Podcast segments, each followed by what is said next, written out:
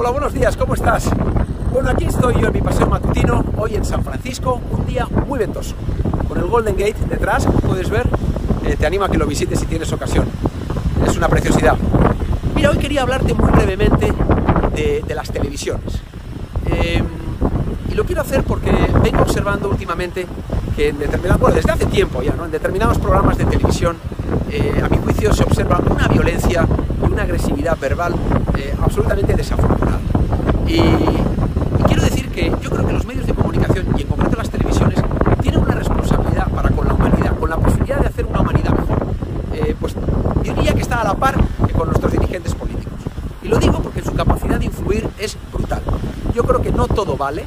Eh, tengo la impresión de que muchos de los que trabajan en televisión, amparándose siempre en este dicho de que hay una libertad de expresión, parece que todo vale. Y no todo vale. Yo creo que estamos cruzando. La violencia verbal, siempre digo, muchas veces es más dañina que la violencia física. Y desafortunadamente se observan muchísimos programas de televisión muchísima violencia verbal. Creo que eso es absolutamente contraproducente para hacer una sociedad eh, mejor, más formada en valores, más rica, eh, que tenga la posibilidad de crecer. Solamente quería trasladarte ese mensaje e invitar a todos quienes trabajan en los medios de comunicación eh, que piensen en la responsabilidad, en su corresponsabilidad para con esto que yo estoy diciendo.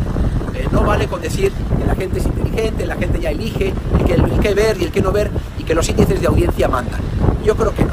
Hay que ser mucho más creativo eh, y, pensar siempre y jugar con la posibilidad de entretener, ganar dinero, pero siempre sin perder de vista los valores, los mejores valores, los de siempre.